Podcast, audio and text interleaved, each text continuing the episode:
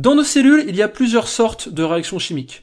Par exemple, les réactions de synthèse permettent de lier deux molécules, alors que les réactions d'hydrolyse, au contraire, hein, permettent de casser des liaisons chimiques.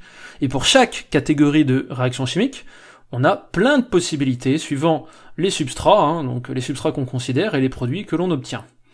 Toutes ces réactions métaboliques sont catalysées par des enzymes. Mais attention, car chaque enzyme va être spécifique. Déjà, elles sont spécifiques d'un substrat donné.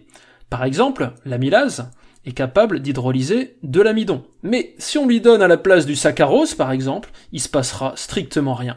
Et en plus, les enzymes sont spécifiques d'un type de réaction donnée. Par exemple, l'enzyme capable de transformer la tyrosine en thyroglobuline sera incapable de transformer la tyrosine en dopa. Et inversement. Alors que pourtant il s'agit du même substrat.